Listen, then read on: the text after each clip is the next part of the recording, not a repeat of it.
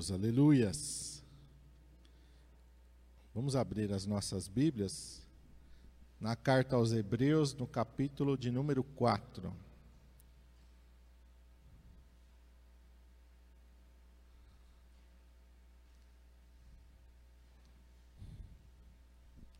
Carta aos Hebreus, capítulo 4. E nós vamos ler inicialmente versículo 1 e 2.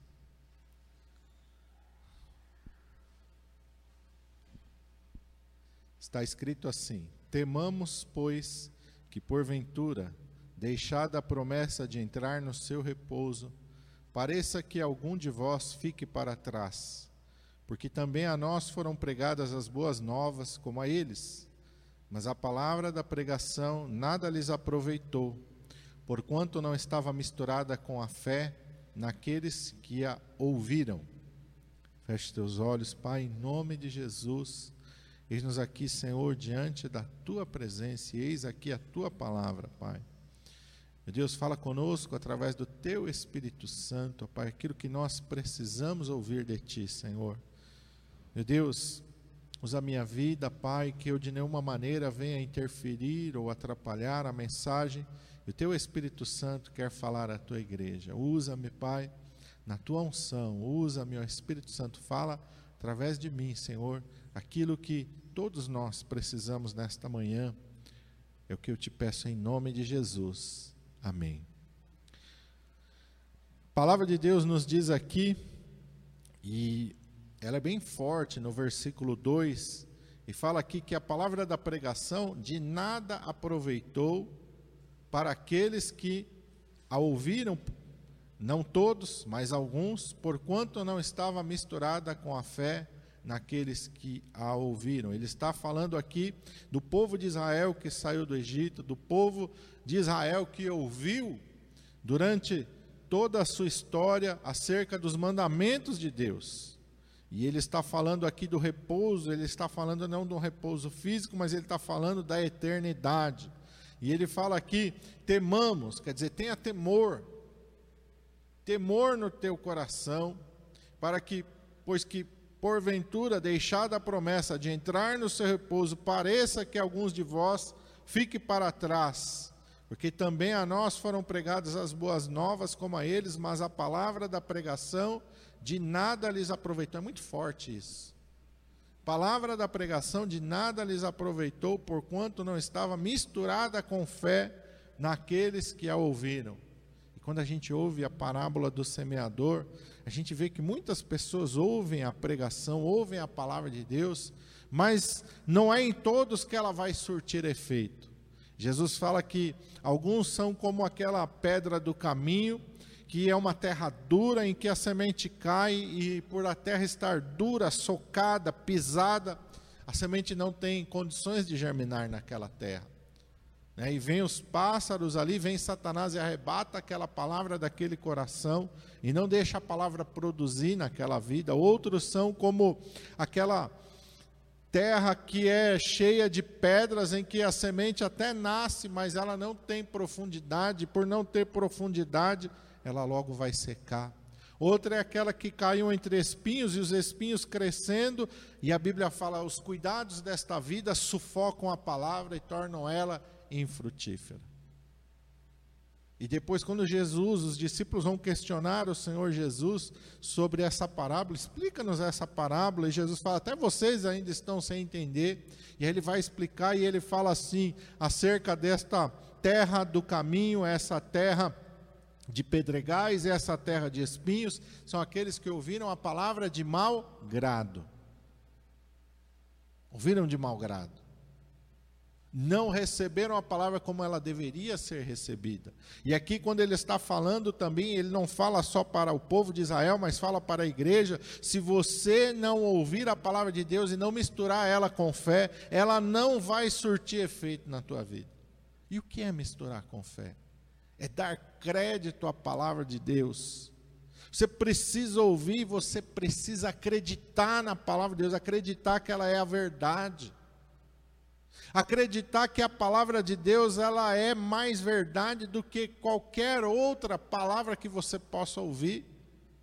A palavra de Deus ela está acima da tua concepção, ela está acima da tua é, da tua bagagem, ela está acima daquilo que você tem como verdade na sua vida. A palavra de Deus é a verdade. E você precisa entender que a palavra de Deus, ela é a verdade soberana sobre todas as coisas. É uma verdade absoluta. Ela não é uma verdade parcial, ela não é uma meia-verdade, ela não pode ser que seja a verdade, ela é a verdade absoluta e você tem que acreditar nisso. E quando a gente acredita que a palavra de Deus é a verdade, a gente ouve de bom grado. E a gente não somente ouve, mas a gente passa a praticar, a gente passa a obedecer a palavra de Deus. O nosso relacionamento com a palavra de Deus, ele se torna diferente, quando a gente mistura com fé a palavra de Deus. A nossa vida é transformada pela palavra de Deus quando a gente ouve e mistura ela com fé. E aqui que o Espírito Santo estava falando, bem claro no meu coração, que muitas pessoas ouvem, eles conhecem, até citam a palavra de Deus, mas não deixam a palavra de Deus transformar a vida deles mas não deixam a palavra de Deus mudar as suas atitudes, a sua maneira de falar, a sua maneira de pensar, a sua maneira de agir. Não deixam, eles são conhecedores da palavra de Deus, mas não vivem a palavra de Deus. Isso faz toda a diferença no final da nossa caminhada. Aqui o escritor aos Hebreus fala que aquele que não misturar a palavra de Deus com fé, aquele que não colocá-la em prática na sua vida, não vai entrar no repouso de Deus. É forte isso. É muito forte, porque hoje a gente tem uma bagagem é, muito grande de conhecimento acerca da palavra de Deus. Tem pessoa que lê mais acerca da palavra de Deus do que a própria palavra de Deus. Ele conhece mais sobre a palavra de Deus do que a palavra de Deus em si. Quantas pessoas são, vamos dizer assim, teólogos, mas não lê a Bíblia? Sabem tudo sobre a palavra de Deus, mas não conhecem a palavra de Deus em si. Conhecem a letra, mas não conhecem de viver. E a palavra de Deus não é aqui, ó, não é intelecto. A palavra de Deus é uma coisa para ser praticada, para ser assimilada com o nosso coração, para ser crida e para ser vivida. Eu já muitas vezes repeti aqui, eu brinco até, né? Quando a gente chegar na presença de Deus, não vai ter lá o Enem da salvação. Dez questões lá, ou cem questões de conhecimento bíblico, você acertou, mais de 50% está salvo. Não é assim.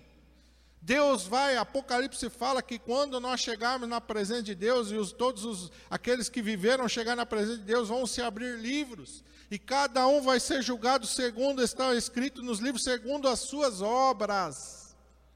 É o que você vive, não é o que você sabe, que Deus vai avaliar não é o que está na tua mente, mas é o que está no teu coração e é o que você pratica, é o que sai da tua boca, é o que entra dentro dos teus olhos, é o que as tuas mãos pegam, é o que onde os teus pés te levam, é aonde o teu coração está que Deus vai avaliar. Ele não quer saber se você sabe o Salmo 23 de cor, ele não vai pedir para você recitar, ele quer saber se você está vivendo a realidade do Salmo 23 se você está confiando que o Senhor é o pastor da tua vida, se você não está todo dia, meu Deus, o que, que vai ser da minha vida? O que, que eu vou comer amanhã? O que, que eu vou vestir amanhã? Meu Deus, será que amanhã eu vou ter pão sobre a minha mesa? Meu Deus, será que amanhã eu vou ter, ah, vou ter, Deus vai cuidar de mim? O Senhor é o meu pastor e nada me faltará. É Ele que está cuidando da minha vida. Posso estar passando por luta, e a palavra de Deus diz que nós passamos por lutas e tribulações. Jesus falou: No mundo tereis aflições, mas tem de bom ânimo. Agora, se eu estou aflito, se eu estou agoniado, se eu vivo angustiado, se eu perco o meu sono, se eu perco a minha paz, se eu perco a minha alegria, por causa das preocupações desta vida, Jesus disse que são espinhos que estão sufocando a palavra de Deus e tornando ela infrutífera na minha vida. Você está entendendo? Se eu passo a buscar as outras coisas em primeiro lugar e não o reino de Deus, como é que Deus vai suprir as minhas necessidades? Porque ele ensinou a buscar em primeiro lugar o reino de Deus e a sua justiça, e todas as outras coisas eu vou acrescentar para você. Só que se o reino de Deus está em último lugar na tua vida, como é que Deus vai cuidar de você? Como é que a palavra de Deus vai se tornar eficaz na sua vida? Volta um pouquinho aí, na minha Bíblia está na mesma página, capítulo 3, verso 15 em diante, diz assim: Enquanto se diz hoje, se ouvirdes a sua voz, não endureçais o vosso coração como na provocação, porque alguns, havendo-a ouvido, o provocaram, mas não todos os que saíram do Egito por meio de Moisés. Como é que eles provocaram a Deus? A cada necessidade, nós vamos morrer. Moisés, nós vamos morrer. Moisés, nós vamos morrer de sede. Moisés, nós vamos morrer de fome. Moisés, o faraó vai nos matar. Provocaram a Deus. E quantas vezes a gente provoca a Deus? Deus que mandou as pragas, Deus que os tirou do Egito, Deus estava ali presente na coluna de fogo durante a noite, na coluna de nuvem durante o dia. Deus que fez a sua presença real e visível aos olhos dele, era a todo momento provocado. O Senhor está no meio de nós ou não? Vamos morrer ou não vamos morrer? Quantas vezes a gente está assim? Meu Deus, será que esse corona. E, é, e tem pessoas assim, né? Será que eu vou pegar o corona? Será que eu não vou pegar o corona? Será que. Meu irmão, a gente tem que fazer a nossa parte, mas acima de uma máscara, acima de um álcool gel, acima de qualquer coisa está o poder de Deus. Salmo 91, ah, não temerás espanto noturno, nem seta que voe de dia, nem mortandade que assole ao meio-dia, não é assim que diz a palavra? Tem que confiar ali, meu irmão. Eu vou usar minha máscara, eu vou usar meu álcool gel, eu vou seguir as recomendações mas eu vou confiar no Senhor. Porque também está escrito: não tentarás ao Senhor teu Deus. Satanás leva Jesus, coloca ele lá no pináculo do templo, fala: te atira daqui para baixo. Ele cita o Salmo 91 também, porque está escrito: aos teus anjos dará ordem para que te guardem. Então você não vai tentar Deus. Você vai fazer a sua parte, mas você vai confiar no Senhor, que o Senhor é quem te guarda, que o Senhor, meu irmão amado, é a tua sombra, a tua direita, de dia o sol não te molestará, nem de noite a lua. Você tem que misturar a fé na palavra de Deus, porque se você andar ansioso, porque se você andar agoniado, atribulado, não tem fé no teu coração, o medo é antagônico da fé. Onde o medo está, a fé não está. Onde a preocupação, a aflição está, a fé não está. Quer, uma, quer uma, um exemplo prático disso na prova? Jesus está no barco e está dormindo, a tempestade se levanta, os discípulos começam a se desesperar e a temer.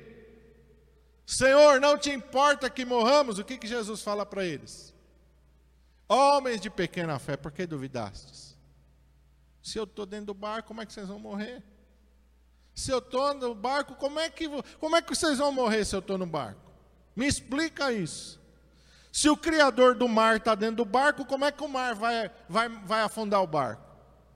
Se o Criador do vento está dentro do barco, como é que o vento vai despedaçar o, o barco? Como? Aquele que sustenta todas as coisas pela palavra do seu poder. Como é? Então nós temos que ouvir a palavra e misturar ela com fé e colocá-la dentro do nosso coração. E crer na palavra de Deus e dizer: minha alma, espera em Deus. Quantas vezes Davi ministra para ele mesmo? E quantas vezes nós temos que ministrar para nós mesmos? Quantas vezes nós temos que ministrar para a nossa alma? Espera em Deus, confie em Deus. Ainda que eu ande pelo vale da sombra da morte, não temerei mal algum, porque tu estás comigo, eu não estou sozinho. O Senhor está comigo na caminhada da minha vida, na caminhada da minha existência, o Senhor está comigo. Não fica tentando a Deus, não provoque a Deus com as tuas indagações, com a tua incredulidade, com a tua ansiedade. Não provoque a Deus. Verso 17: Contra quem se indignou por 40 anos? Não for porventura com os que pecaram, cujos corpos caíram no deserto, e a quem jurou que não entrariam no seu repouso, senão aos que foram desobedientes. E vemos que não puderam entrar por causa da sua incredulidade. A incredulidade nos leva à desobediência. Quando eu não acredito que a palavra de Deus é verdade, eu vou fazer as coisas do meu jeito.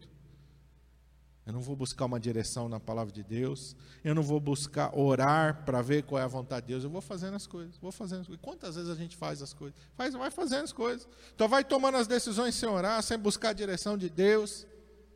A gente só busca a direção de Deus quando a coisa está errada. E aí a gente se mete em apuros. A gente vai orar, Deus, tem misericórdia da minha vida. Por que não oramos antes? Por que não buscamos antes a direção de Deus? Como Josué lá, guiando o povo ali na entrada de Canaã, vem lá os gibeonitas lá, colocam a roupa rota, traz pão velho, traz odre velho, Fala, saímos, quando nós saímos da nossa casa, esse pão estava quente, esse odre estava novinho, as nossas roupas eram novas, mas olha aqui, o nosso pão velho é bolorento, os nossos odres rotos, a nossa roupa toda desgastada. Viemos aqui porque ouvimos falar do nome do Senhor vosso Deus, faz aliança conosco. E eles não consultaram ao Senhor e fizeram aliança. Três dias depois descobriram que os Gebeonitas eram seus vizinhos ali. Mas poderiam destruir os gibeonitas? Não. Fizeram aliança com os gibeonitas e Deus fez eles honrar a aliança. Vocês vão honrar a aliança que vocês fizeram com os gibeonitas. Mas eles nos enganaram. Honra a palavra que saiu da tua boca. Mas eles nos enganaram, Senhor. Honra. Quando vem os inimigos atacar os gibeonitas, eles têm que sair em socorro dos gibeonitas. Amém? Quantas vezes a gente está assim, está se envolvendo numa coisa que não era para a gente estar tá se envolvendo. Por quê? Porque não oramos, porque não buscamos a direção de Deus. E aí a gente está tomando as dores dos outros, a gente está se, se acabando por causa de pessoa que não era para a gente se envolver.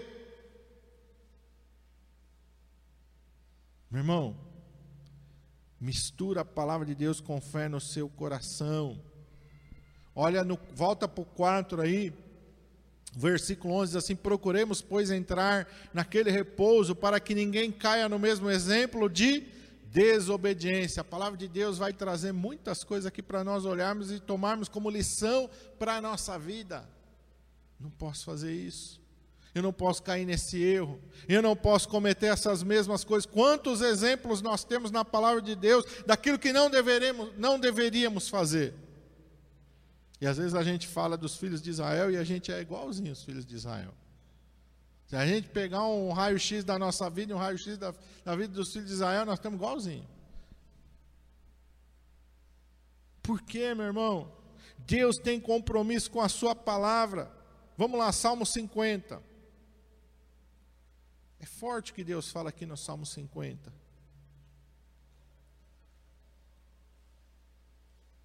Que às vezes a gente acha que a palavra de Deus é um abracadabra na nossa boca. Pastor, o que, que o senhor está querendo dizer? Vamos, vamos aí, sabe aí, Salmo 50. Verso 16 em diante. Olha o que Deus fala.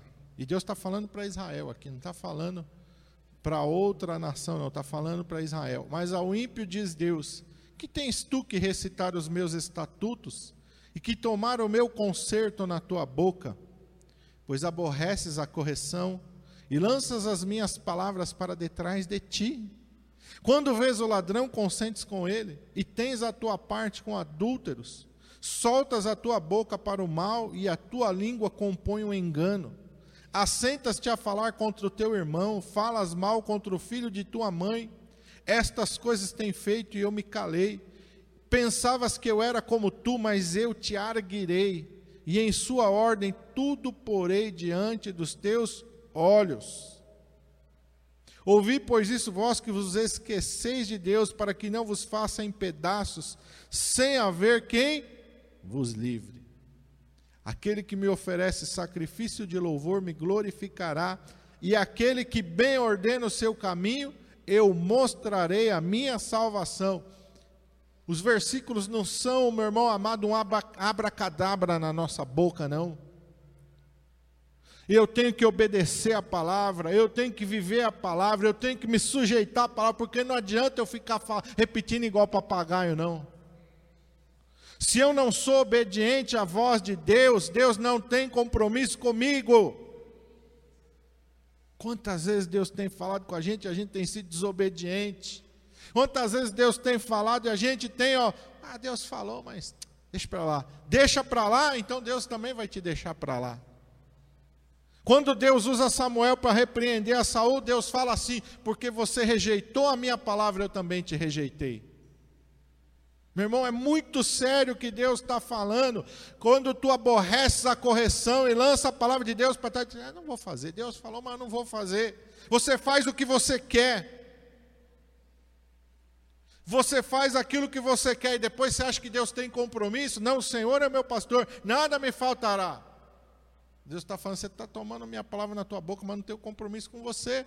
Você não obedece a minha palavra. Eu falo com você, você não obedece. Eu falo com você, você não pratica. Eu falo com você, você não muda. Eu não tenho compromisso com você. Porque a gente, a gente é bem espertinho. A gente quer usar a palavra de Deus só a parte que nos convém. A parte que não nos convém, a gente quer deixar para lá. Depois, depois não, meu irmão depois é tarde. E a gente pensa que porque Deus se cala muitas vezes, ele fala aqui, ó. Verso 21, estas coisas tu tens feito, eu me calei. O Espírito Santo não contende para sempre com o homem, aprenda isso. Lê, olha o exemplo de Balaão, Deus dá uma palavra, se você ficar insistindo, ele vai deixar você fazer o que você quer. Mas a consequência você vai assumir ela sobre a tua vida. Às vezes a gente é igual Balaão. Deus dá uma palavra e a gente, será, Senhor, que é isso mesmo? Meu irmão, Deus, a palavra de Deus não volta vazia. Ela é uma só. Deus falou, está falado. Obedece, aprende a ouvir e aprende a obedecer, porque Deus tem compromisso com quem tem compromisso com a sua palavra. Não é para a gente ficar recitando sem viver. Você está entendendo o que Deus está falando no versículo aqui, ó? 16: Que tens tu que recitar os meus estatutos e que tomar o meu conserto na tua boca? Não é uma palavra mágica, a palavra de Deus não é um abracadabra. Quantas pessoas, você vê até ímpio falando, sangue de Jesus tem poder, está amarrado. A pessoa não vive a palavra de Deus, você acha que isso aí muda alguma coisa na vida dele? Não muda não, irmão. Você acha que isso aí tem efeito na vida dele? Não tem, porque ele não tem compromisso com Deus porque ele não sabe viver a palavra, porque ele não sabe obedecer, porque ele não sabe se sujeitar. E às vezes a gente se engana. Sabe por que, que o povo se enganou? Porque o povo estava numa congregação só caminhando para Canaã. Os rebeldes estavam na congregação, os desobedientes estavam na congregação. Aqueles que rejeitaram a, a, vida de Moisés, o ministério de Moisés, o ministério de Arão, estavam na congregação, sim ou não? Deus expulsou eles da congregação? Não. Eles foram caminhando junto, 40 anos eles caminharam. Mas eles cruzaram o Jordão? Não. E aí é que é para a gente temer. Porque existe um Jordão para a gente cuidar, que é o Jordão da vida e só vai cruzar o Jordão da vida para entrar na Canaã celestial aquele que for fiel. Lembra do que Deus falou para Josué e Caleb? Porque perseverou em seguir a mim. O que, que é perseverar? Perseverou em obedecer a minha palavra, perseverou em crer em mim, perseverou em confiar em mim. Pega a palavra de Deus, mistura com fé. Fé é ação. Fé é ação, fé não é um sentimento místico, mágico, ah, fé não é um arrepio, não, fé é prática, fé é obediência. Tiago vai falar isso, vamos lá para Tiago, capítulo 1, depois de Hebreus. Que a gente pensa que a fé é um negócio místico, é um choquinho, é um arrepio. Não, meu irmão, a fé é. A fé é obediência, a fé é certeza. Hebreus capítulo 11: fé é a certeza da palavra de Deus, que ela é verdade. Fé é a certeza de que ela é real, de que ela acontece na nossa vida.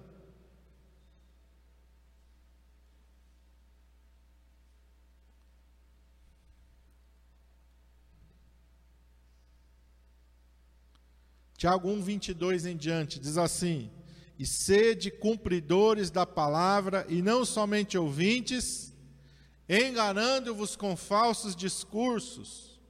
Porque se alguém é ouvinte da palavra e não cumpridor, é semelhante ao varão que contempla ao espelho seu rosto natural, porque se contempla a si mesmo e foi-se, logo se esqueceu de como era.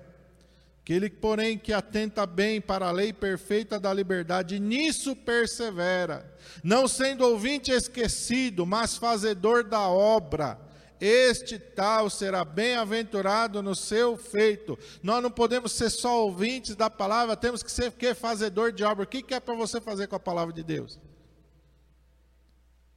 Faz uma obra com a palavra de Deus. Qual é a obra que você tem que fazer com a palavra de Deus? Pratica, obedece, vive. Se você só ouvir, o que, que ele fala aqui? Se eu só ouvir, eu vou estar me enganando a mim mesmo com falso discurso. Eu tenho que ouvir e praticar. Ele vai falar aqui a respeito da fé. A fé sem obras é morta. Vira aí capítulo 2.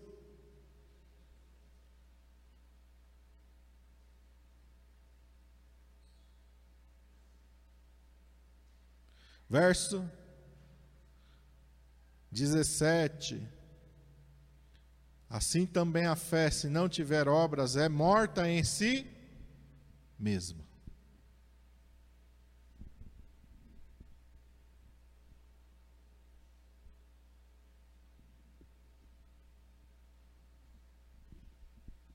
Se você conhece a palavra de Deus, mas não vive, não pratica, não obedece, a tua fé é morta. É uma fé morta. Por que uma fé morta? Porque é uma fé que não gera vida eterna dentro do teu coração. E isso é perigoso demais, irmãos. Isso é perigoso demais. Quantas vezes nós temos olhado para a palavra de Deus e temos negligenciado a palavra de Deus? Quantas vezes Deus tem falado conosco e nós temos feito o oposto do que Deus fala? e a gente acha que Deus está conosco, Deus não está conosco, não. Deus não está conosco. Deus só está conosco enquanto nós estivermos com a Sua palavra.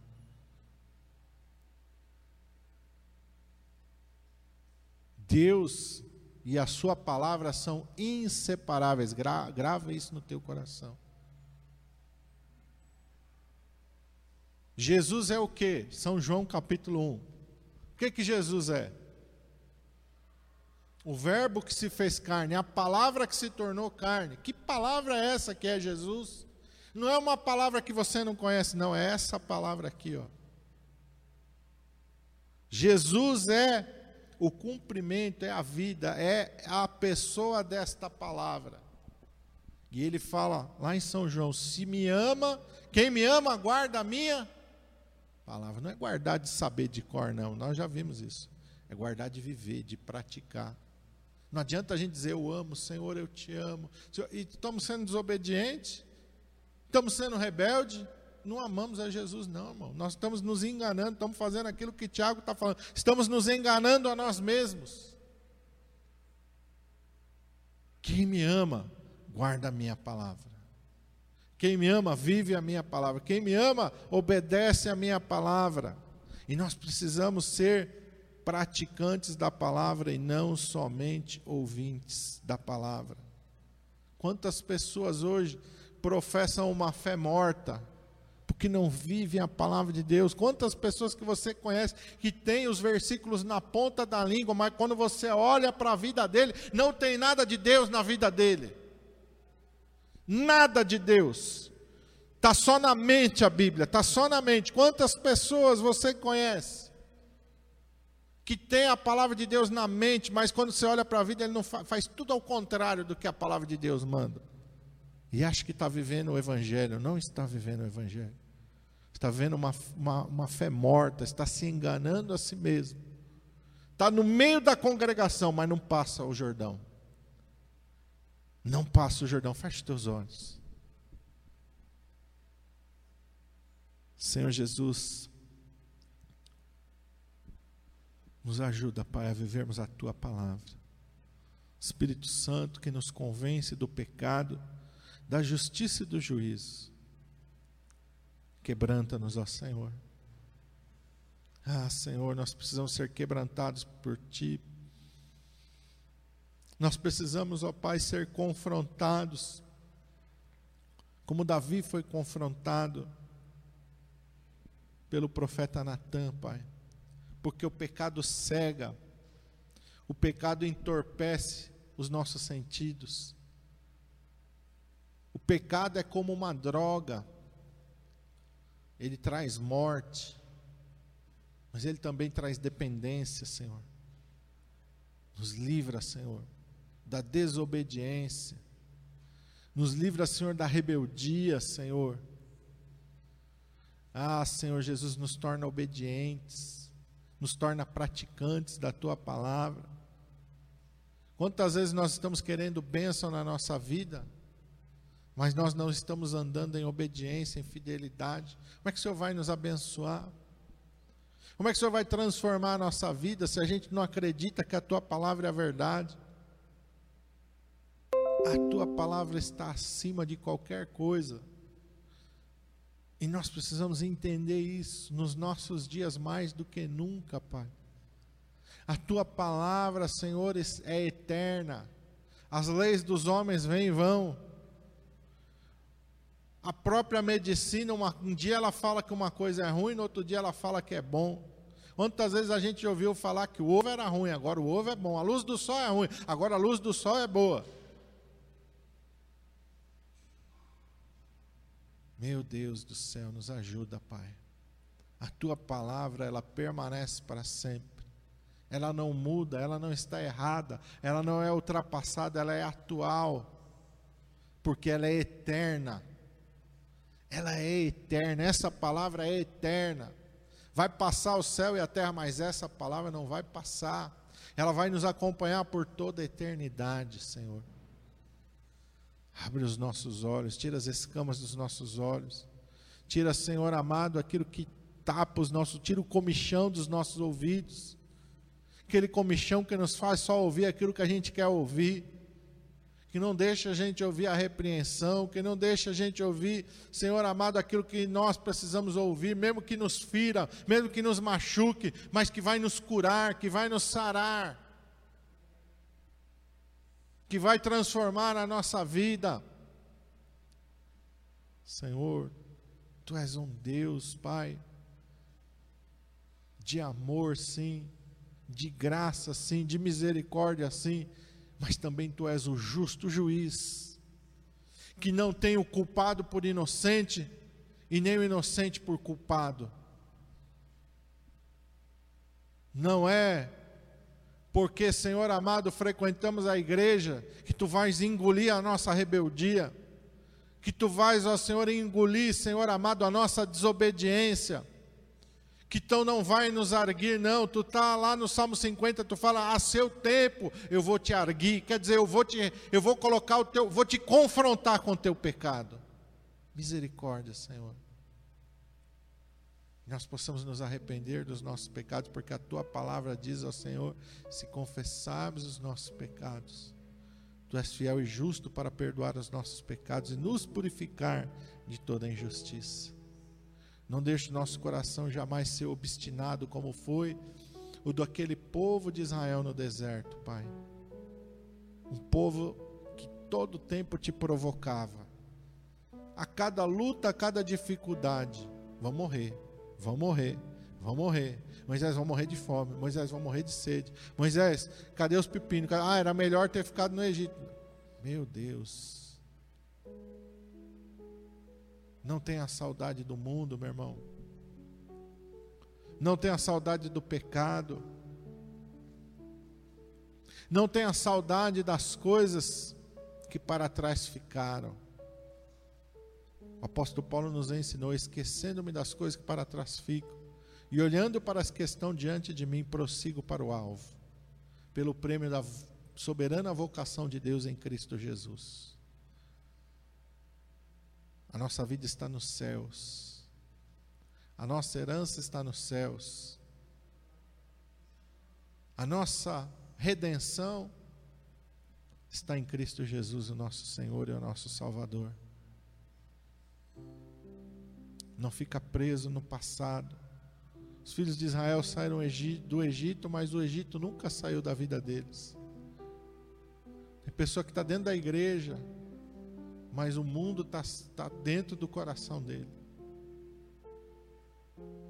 Ele só pensa, só lê a Bíblia quando está dentro da igreja. Ele só ora quando está na igreja. Ele só canta louvor quando está na igreja. Quando ele, segunda a sexta-feira é música do mundo. Ele nem sabe o que é Bíblia. Ele não sabe o que é oração. Ele não sabe o que é buscar Deus. Ele acha que buscar Deus é só quando ele está aqui. É só nos dias de culto. Na hora do culto é que ele vai procurar a Bíblia dele. E a oração que ele faz é só aqui. Misericórdia, Senhor. Nos acorda, nos desperta, Senhor. Cada dia, Senhor, cada dia temos que viver na tua presença, Pai. Tua palavra é o nosso alimento cotidiano, é o nosso maná cotidiano. A oração, Senhor amado, é a nossa comunhão diária contigo.